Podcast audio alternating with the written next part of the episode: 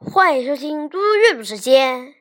今天我要阅读的是《论语·公冶长》第五。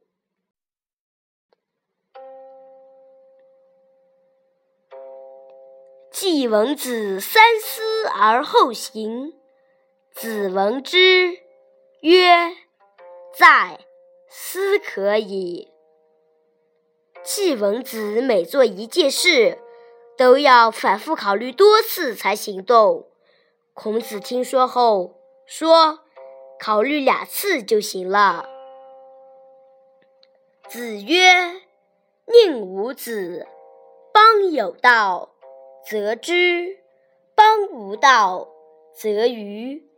其之可及也，其愚不可及也。”孔子说。宁武子这个人，在国家政治清明时就显出聪明，国家无道时就装出愚笨的样子。他的聪明别人可以达到，他假装愚笨就没有人比得上了。子在成曰：“归于归于，吾党之小子狂简，斐然成章。”不知所以才知。